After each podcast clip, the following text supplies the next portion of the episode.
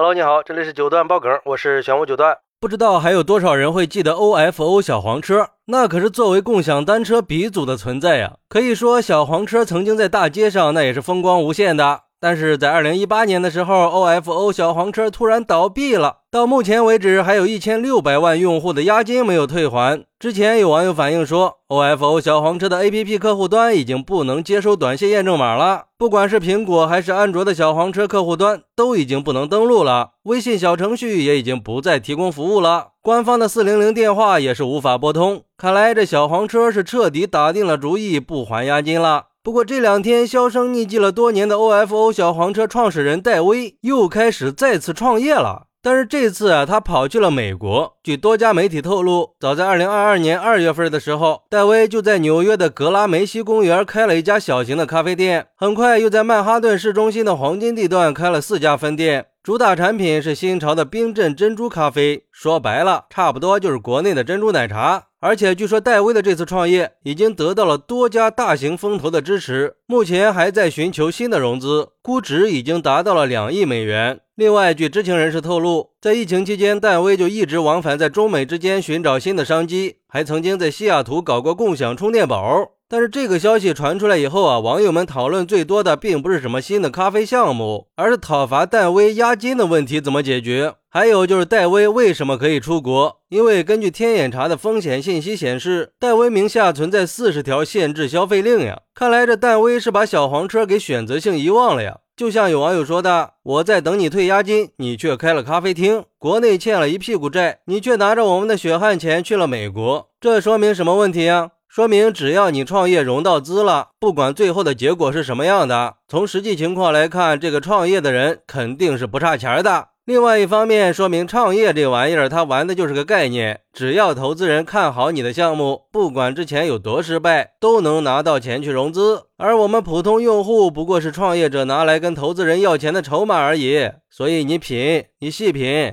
还有网友说，本来我都快把小黄车的押金给忘了，可是看到这货居然还在逍遥快活，我就准备去小程序看看自己排队排到哪儿了。这一查不要紧，我发现居然登不上了。去下载 APP，发现已经下载不了了，应用市场里根本就没有啊！还想退款，门都没有啊！退肯定是不给你退了。后来我拿这事儿给我同事开玩笑，他说他的押金也没退，不过他从 OFO 破产开始，已经扛了三辆小黄车回家了。我算是比较倒霉的那种，既没要回押金，现在想去搬辆自行车，估计都难了。路上哪还有 OFO 的小车呀？这两百块钱算是打了水漂了呀。但是我想说，这种企业就这么赖账，真的行得通吗？我觉得虽然只有二百块钱，对大部分人来说都不算什么，可是我觉得这种先例是不能开的。像 OFO 这种公司，一定要严查重罚，要不然以后谁还敢相信共享经济呀？哎，是呀。虽然一个人只有一百九十九，但是还有一千六百万人的押金没有退呀，这算下来是很吓人的呀！一千六百万乘以一百九十九，那是三十一点八四亿呀，多触目惊心的数字呀！关键是欠了这么多钱，公司创始人居然可以毫无压力的再次创业，顺便还拉到了几亿美金的投资。所以说呀，资本太可怕了。难怪有经济学家说，资本已经到了很可怕的地步了。我觉得虽然创业不容易，但是也要以诚信为本呀，应该把用户的利益放在第一位嘛。好，那你有没有给 OFO 小黄车交过押金呢？那你的押金有没有退回来呢？快来评论区分享一下吧，我在评论区等你。喜欢我的朋友可以点个关注，加个订阅，送个月票。咱们下期再见。